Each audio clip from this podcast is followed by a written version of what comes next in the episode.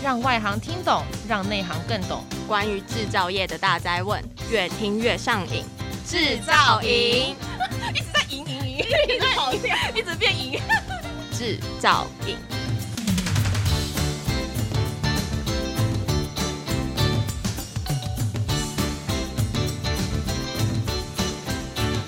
Hello，大家好，欢迎收听专门为台湾制造业推出的 Podcast《制造营》，我是主持人 Annie。Hello，我是主持人 Jada，欢迎回来。第二集我们再次邀请到凤记机械的魏灿仁魏总，欢迎魏总，谢谢。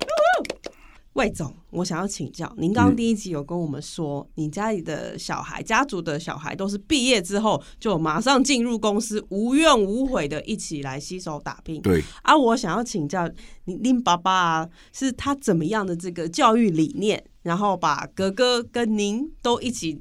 吸入到公司里面啊，做到现在，爸爸的这个从小是怎么样怎么样教导你们，然后导致凤记这么这么的成功。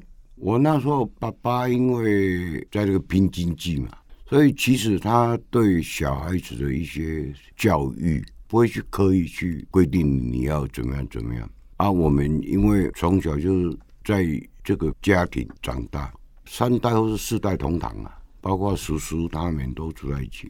所以从小时候你就一直在看看这个家庭的一一些成长过程，自己会自然而然你就毕业，或是女生毕业后就进去帮老爸的忙当业务啊。我们男的当兵退伍以后直接到公司，在公司学习的过程，坦白讲都是公司的一些干部在教育的。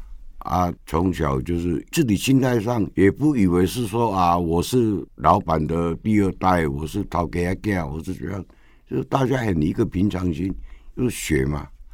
啊，那时候老师傅会也是凶啊，跟现在的年轻的那些富二代、什么富三代不一样啊。我那时候在也是在现场做不好做错，老干部哪管你你是谁，照骂啊。啊，所以这一段的过程，坦白讲。我也是觉得，因为这些东西都是学校没有办法教你的一些专业技术也好，或者是因为我们做外销也好，做内销也好，我们耳濡目染。我爸爸哦，在应对客户，在跟客户讨论机械、讨论价格，我们就会在旁边听啊，再慢慢学，慢慢学，一直累积。所以我们家的小孩子就是很单纯呐，几乎讲可以是说从时间慢慢来累积经验。第二代的不是说靠高学历，我们是 local 的 local king 的，啊，慢慢在一个大家庭这个环境学习累积。当然第三代。应该也是会比较扮演的。当然，第三代的一些学历蛮高的，也有留欧的啦、留英的，或是什么样，或是读 master、读什么啊，这个也是一个好的一个开始，就是说有一个高学历的一个基础、一个背景，可能他会进入状况会比较快。所以说一路下来，我们就是点点滴滴灌溉这只幼苗，长得直，长得壮。那时候，老爸的那个精神是日式教育的嘛，其实也蛮严格，哎，也其实很松了，因为他忙着应酬啊，忙着做生意啊。幸好我们家第二代、第三代没有一个跑歪路的，我们还是蛮幸运的，蛮庆幸的。这样对，为爸爸教育成功，哎，立下很好的典范。那我们想要请教一个八卦，请问魏总，你跟格格相处的融洽吗？啊，在经营事业的过程中，难免嘛，都会多多少少可能遇到说，哎，对于这事情的看法啊，对于这个理念，或甚至对于呃对客户的这个想法都不一样。那你们要怎么样去解决这个冲突？会不会下班之后，就是还会不会再继续讲公事呢？在全世界每一个家族企业都会碰到的。嗯、我跟我哥哥差不多五岁嘛，当然一些观念上，我是搞技术，他搞行销。刚开始也是会有一点摩擦的。那时候老爸还在的时候，有时候老爸会出来，大家针对不好处理的或是技术上，大家都会坐下来讨论了。坦白讲，当然也是以客户为先的，因为毕竟我们做生意就是要赚客户的钱。当然，我们自己内部再怎么样，对外就是要团结。到最后再怎么争执。观念不同，坐下来谈一谈，到最后就是一个圆呐，一个圆来代表一切。下班以后比较少去讨论公司了，除非就是说碰到这个议题，大家再聊一下。兄弟就是兄弟，我们又不是那一种大家族，那一种杀来杀去，不是个人的利益，是为了整个公司整体的一个利益啊，没有什么好吵的。你问的这个问题，全世界几乎都有。我们也很祝福，也很衷心的希望呢。我们凤汽机械现在是第二代，是魏家的这个兄弟嘛，在主要在在在经营。我们也希望说，哎，第三代加入之后，我们的凤汽机械可以往这个百年企业的这个目标越走越远，啊、走得越稳，走得越久。我也希望这部火车就是一直开，开到无怨无悔，开到他们第四代、第五代。我希望啦。我们也期待。那我们接下来要来请教魏总哦，有几个议题，那我相信都是制造业很关心的。嗯、第一个议题是这个，不知道您怎么看这个全球供应链的重组，以及这个原物料价格非常的飙涨啊，然后药料、没料啊这样子的问题。那我们凤记是怎么样来应应的呢？这个议题是在最近两年多才因为 COVID-19。所以造成全球的一个供应链的一个断层啊，这个断层有很多的因素。疫情刚开始，整个几乎经济停摆，造成失业多了，没有生意就是裁员啊，这些的因素自然而然会产生。自然而然产生的话，这个矿没有人去挖啊，没有船跑啊，你要买什么都贵了。这个是一个连锁效应的。去年还不是那么明显哦，因为。疫情开开始嘛，大家就在怕。到去年年底有逐渐稳定了，就慢慢今年年初看开始恢复了，结果又第二波，所以会造成很多的原物料，包括运费，整个翻涨好几倍。铁、阿鲁米、铜，尤其在运费是以几倍、五倍、六倍、七倍在成长嘛。以前因为便宜啊。一个狮子的货柜里面的产品的价值可能不会超过一万块、两万块美金呢。运费不是成本，但是今年开始，运费是占了很大的成本。运费它的成本的结构加起来比一个狮子组里面的东西里面的成本还贵。以前到美西、美东一个货柜是一千多块，现在一万多块，十倍。本来一双运动鞋十块美金，从产地到代理商成本就差不多一双是十多块美金而已啊！啊，要分摊下来，他要不要账？灌在里面，这个也灌，那个也灌，包括内陆运输啦、货柜运输啦，这个整个 labor cost 全部都上来，你就觉得什么都涨了。所以说，在我们做制造业的，其实啊，我们的本业。因为我们不是每天在出，我们交货期比较长，我们一部订单一部机器最快四个月五个月，这一段期间呢，供应商所涨价的不定因素，我们都要全部吸收。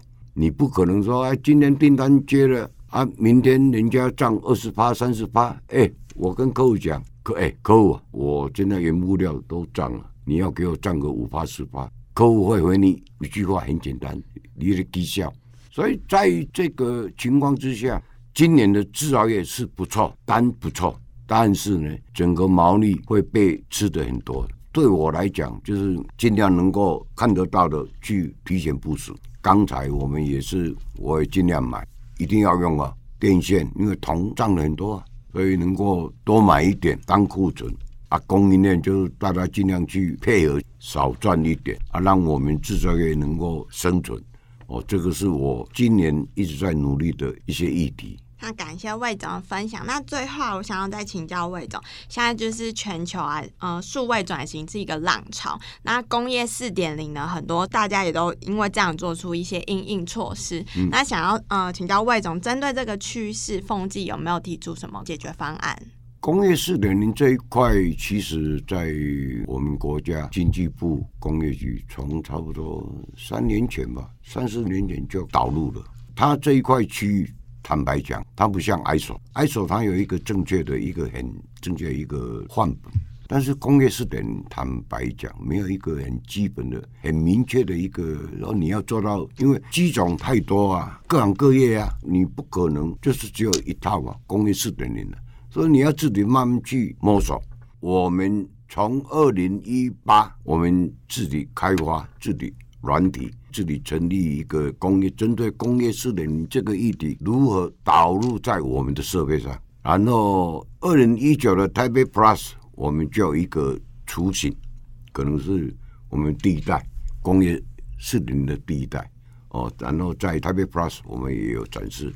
然后在二零一九杜塞大屋 K 秀那一部机器，我们真的是导入工业四点，我们自己导入的一个进阶版，我们可以讲四点零的二点零版，那一套弄得蛮成功的。这部机器包括排碳、包括产能、包括损耗，你都可以在工业四点零这块软体。机器不是老板在用的，机器是 operator 在用。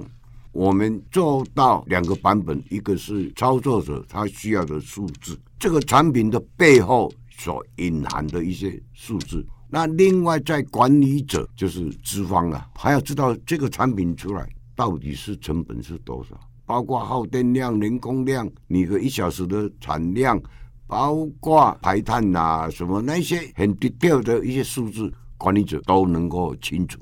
工业四点零，我们还在因为不同的机型、不同的老板、不同的资方管理者有不同的要求。这个可能是一个没有一个结束的一个议题了，但是也是你投入以后，你又慢慢带入 AI，然后慢慢带入大数据，让这部机器透明化。所以在 K Show 二零一九那 K Show，很多客户来看我们这部机器，Key Point 把它拉出来，客客人真的吓一跳。这个数字以前他都粗算而已了啊，这个杆啊，一这这支瓶子啊，可能一个瓶子一块。一块的内容啊，大概什么怎么样？但是我们在机器上很明显的，我们就把它拉出来精算给管理者知道哦。那这会运用到一些 AI 的大数据的一个换例导入，结合在工业四点零这一块。那最后啊，我想要请魏总嗯跟我们用一个字来形容凤记的精神。那请问是哪一个字？然后为什么选这一个字呢？我的观念呢、啊，就是做机器嘛。不是在炒股票，也不是在炒这个房地产，做机械就是一翻两瞪眼，所以我永远相信一个字诚，真诚的诚。所以一路下来，凤记在台湾也是六十多年了，这个字会一直传承下去，让各位去感受到，哎，这个家公司。真的是以诚待人，以诚来做机械。今天也非常谢谢魏总这么诚恳、这么精彩的分享。欢迎各位听众在今年九月二十八号到十月二十八号锁定台北 Plus 官网，我们即将带来非常多精彩的线上内容。大家对于 Podcast 制造营如果有任何的问题，也欢迎上我们的台北 Plus 官网跟我们互动哦。我们每周一。三五都会更新关于制造业的相关知识，制造营让你越听越上瘾。我们下次见，拜拜，谢谢谢谢魏总，拜拜。